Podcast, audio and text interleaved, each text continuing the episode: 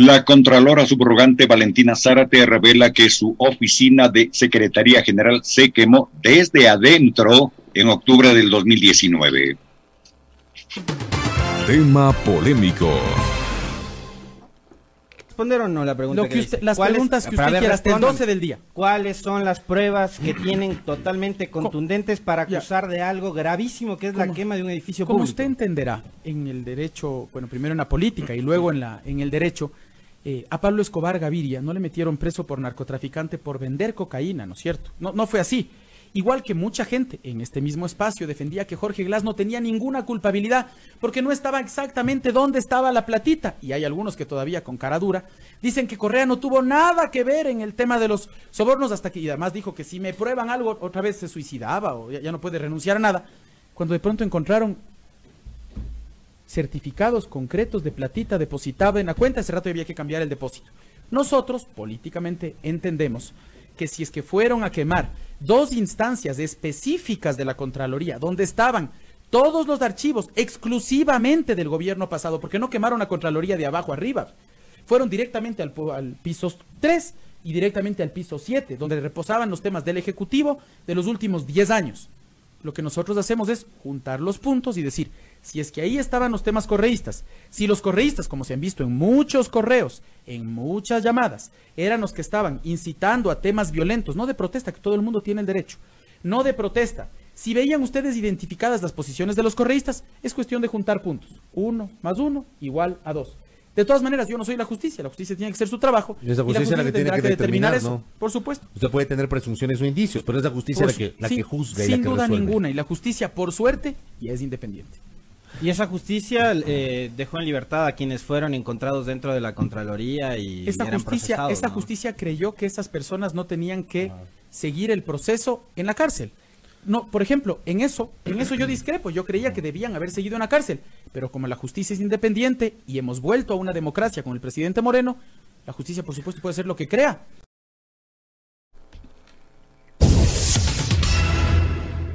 En el mes de noviembre del 2019, el periodista Alexis Moncayo fue descalificado por el entonces secretario de gabinete de la presidencia de la República, el inefable señor Juan Sebastián Roldán, por cuestionar si el gobierno tenía o no las pruebas necesarias para sustentar la acusación de la quema de la Contraloría General del Estado en el marco de las protestas de octubre de 2019. Hoy, la postura del señor Roldán vuelve a tambalearse en una entrevista con un medio local, la nueva Contralora Subrogante, Valentina Zárate, se refirió a este incidente cuestionando la lentitud del proceso judicial en este caso y dijo que ya en el 2021 aún esperan el pronunciamiento de las autoridades judiciales. Además, reveló, fue la oficina de la Secretaría General donde ella trabajaba la que se quemó en los días del paro nacional de octubre del 2019, pero no de la forma que se dijo en ese momento. Cuando fue el incendio, yo fungía como secretaria general. Yo le puedo dar fe de lo que se quemó. La oficina que explotaba en llamas era mi oficina. Según el reporte de bomberos que tuvimos, se entiende que la oficina que yo ocupaba fue incendiada desde adentro. No fue incendiada desde afuera, aseguró Zárate.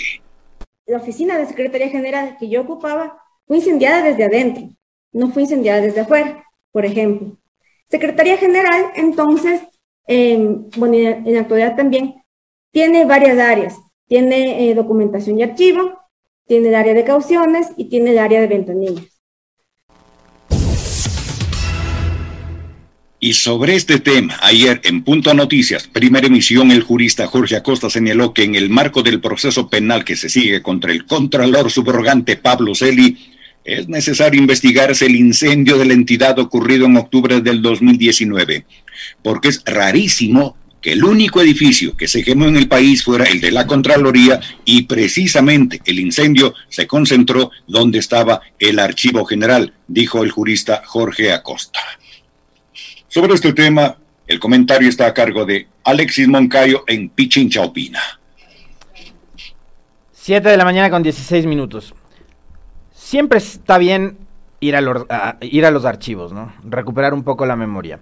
Esa entrevista que yo me he tomado el atrevimiento de pedirles a mis compañeros que la tomen de el canal de YouTube de Majestad y de Primera Hora del programa que conducía junto a Fabricio Vela, es del 27 de noviembre del 2019. En esa entrevista, Roldán perdió los papeles y perdió la cabeza cuando se le preguntó por pruebas, cuando él, airadamente y de forma irresponsable, como casi siempre solía dar esas declaraciones, ¿no? salía a cada entrevista y, y, quedaba mal, como le pasó con Del Rincón, como le pasó en tantas otras ocasiones, cuando se le cuestionaba, porque tanto él como María Paula Romo, como Richard Martínez y como otros funcionarios de este gobierno aceptaban únicamente las entrevistas en donde los diálogos estaban previamente pactados y donde no se les iba a cuestionar absolutamente nada. Como yo he tenido siempre la característica de no tener concesiones con absolutamente nadie, y el caso de Roldán obviamente es lo mismo, yo le pregunté cuáles eran las pruebas y el hombre perdió la cabeza. Ellos trataron de construir un encuadre, un framing, para responsabilizar de todo lo que había sucedido durante octubre del 2019 a la Revolución Ciudadana. Cuando quienes empezaron la protesta fueron transportistas y cuando quienes de alguna forma radicalizaron la misma era el movimiento indígena, por pronunciamientos de carácter político, que además es lo que corresponde, digo, un asambleísta que es político, ¿no?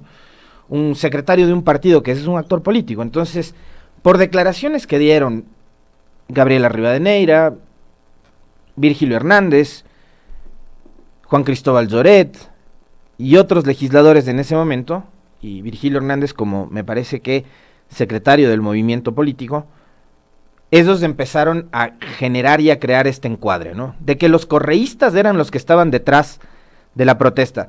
Cuando saben que además, días antes, María Paula Romo había dicho en un programa de televisión, también con el cinismo que le caracteriza a este gobierno, que los correístas eran fuertes únicamente en las cárceles. Entonces, si los correístas eran fuertes únicamente en las cárceles, ¿cómo es que tenían tal nivel de convocatoria como para poner a temblar a todo un país?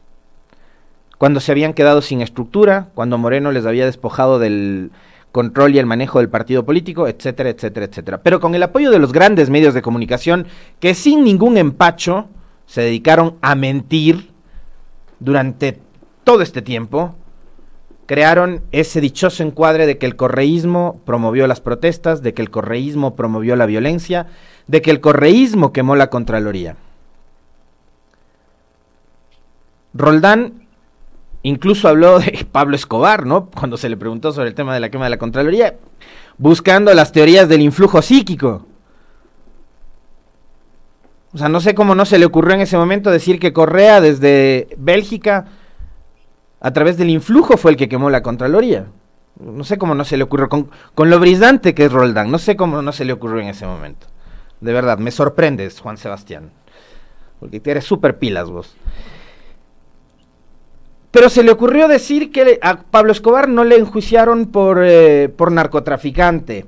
Em, que en ese momento, en el medio donde estábamos, y en este también me imagino pensarán lo mismo, todos los que venían a entrevistarse eh, decían que Glass es una santa paloma y que Correa es inocente y no sé qué. Bueno, ayer, Roldán, ayer, un abogado como Jorge Acosta, que nada tiene que ver con Correa, Dijo que ustedes durante cuatro años le mintieron al país y que ustedes, con el apoyo de funcionarios sinvergüenzas, canallas y miserables como Pablo Celi, construyeron un relato plagado de mentiras, de falsedades,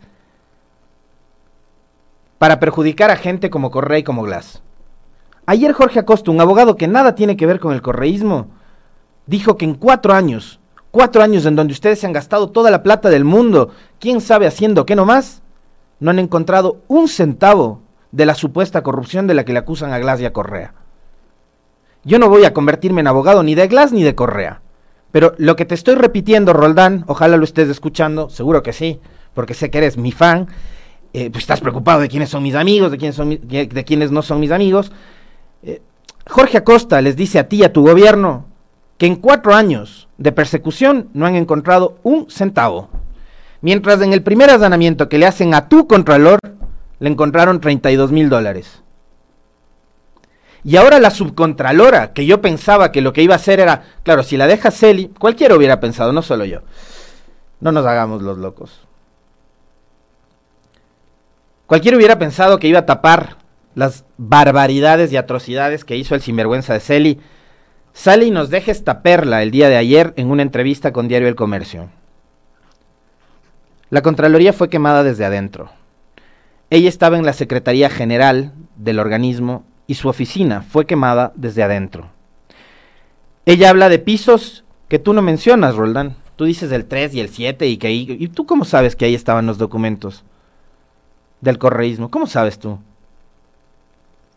Bueno, la funcionaria dice que donde se quemó es el piso 2. Y ayer a propósito de este tema, Jorge Acosta decía, a ver, y fijándonos además en un recorrido histórico que hacíamos el día de ayer junto con, con eh, eh, Licenia y con, eh,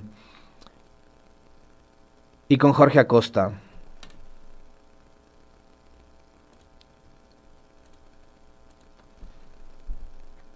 Históricamente en las protestas en este país, nunca ningún, ningún edificio, ninguna institución pública fue quemada. Pero justo en octubre, y tratando de construir este encuadre de que el correísmo incendió la Contraloría, ¡paf! se quema la Contraloría. Son demasiadas coincidencias. Y ayer Jorge Acosta decía, a propósito de esta investigación, deben investigar a profundidad sobre quién fue el verdadero causante de la quema de la Contraloría. Un tipo que ha sido capaz de amedrentar, de amenazar, de perseguir, de actuar violentamente, porque la, la escena en la que rompe la acción de personal, aquella en donde arrancha el papel de las manos de algunos de los funcionarios de la Contraloría de entonces, da cuenta también de un tipo violento. Y de un tipo que ha hecho todo eso, que actúa con violencia, que persigue, que acosa, que corrompe y hace corromper yo me puedo esperar lo que sea. Y así como ustedes también se crearon la idea de que los correístas son malos, son corruptos, son perversos, se comen niños, etcétera, etcétera, etcétera, yo también creo que ustedes son capaces de coger y quemar un edificio para tratar de inculpar a otros. Yo sí creo que son totalmente capaces de hacer eso. No me queda ni la menor duda de que ustedes actúan con ese nivel de bajeza. ¿Quiénes? Romo, Roldán, Celi, Moreno y todos los que estaban detrás, detrás de este gobierno. Todos los que además con el apoyo de los grandes medios de comunicación, insisto una vez más, crearon ese dichoso encuadre, ¿no? De que el correísmo igual banda de delincuentes, que es lo que repiten además como loritos algunos en las redes sociales. Esa gente que se, que además digamos, coge en sus, en sus perfiles de redes sociales y dice que tiene como cuatro o cinco títulos universitarios, pero se come el cuento con el primer meme mal hecho que le pasan por WhatsApp. Y creen que eso es real, y creen que eso es información y noticia. Y no se dan la molestia nunca de contrastar una información. Tienen cinco, seis, diez títulos universitarios, pero creen en el primer meme que les pasan por WhatsApp. Y repiten las mismas mentiras que han publicado los grandes medios de comunicación durante los últimos cuatro años. ¿Qué, tan distinto es la mentira de la quema de la Contraloría? Y yo les pregunto a ustedes, ¿ya?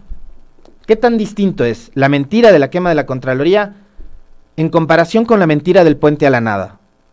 Este gobierno y sus medios de comunicación privados e incautados y, y estatales le dijeron al país que Correa construyó un puente para que los eh, narcotraficantes puedan pasar la droga.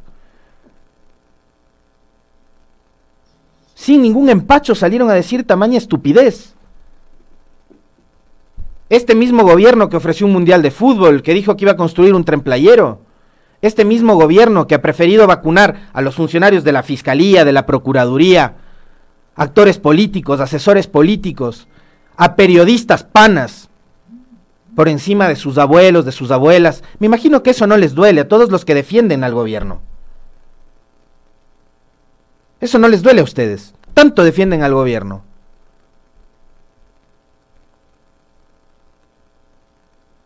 Es un gobierno de mentirosos. Entonces yo sí puedo creer que lo que construyeron a partir de lo de octubre fue nada más y nada menos que el punto de partida para arrancar con un nuevo proceso de persecución. Persecución que además tuvo, digamos, un, un desenlace, bueno, hasta ahora no tiene un desenlace, pero tuvo consecuencias horribles para mucha gente. La prefecta de Pichincha, que nada tuvo que ver con las protestas, que nunca estuvo en las calles, que siempre estuvo en su oficina y en su casa, fue a parar presa 72 días sin hacer nada. Le culparon de rebelión, rebelión armada además. Y lo mismo pasó con Virgilio Hernández y lo mismo pasó con Cristian González. Presos, sin haber hecho absolutamente nada. Y este gobierno que persiguió a los correístas, le tiene hoy todavía sin saber qué hacer de su vida a Olavini. Esta semana estuvo aquí el doctor Carlos Soria, entrevistado por Licenia. Lamentablemente ese día yo no pude estar porque la conexión fallaba. Pero Lavini también es víctima de la persecución de este gobierno. Persecución emprendida por María Paula Romo, por Roldán, por ese que salía a decir que los candidatos del correísmo, qué buen negocio que han asumido, porque todos los eh, candidatos del correísmo eh, van a ser enjuiciados y van a ser encarcelados. Sin pruebas de nada. O sea, ya, él ya estaba construyendo una teoría de delito a partir de la inscripción de una candidatura. Brisante. Como brillante también fue, ¿se acuerdan ustedes, Michelena? Cuando salió en una rueda de prensa en el ECU a decir que iban a pedir la prohibición de la salida del país de todos los exfuncionarios del gobierno de Correa. ¿Con qué argumento? Con el argumento del odio, con el argumento de la estupidez que fue la hoja de ruta con la cual gobernaron estos cuatro años, porque no tenían nada más, nada más. ¿Y qué hicieron funcionarios como Celi? Bueno, inventarse procesos inventarse procesos, presionar a los funcionarios de la Contraloría para que firmen informes que no tenían ni pies ni cabeza y que les costaron días de libertad a gente como la que estaba vinculada en el caso SECOM, a la que por un informe con indicios de responsabilidad penal mamarracho aprobado por Celi, les tuvieron más de 100 días detenidos, cuando eran inocentes.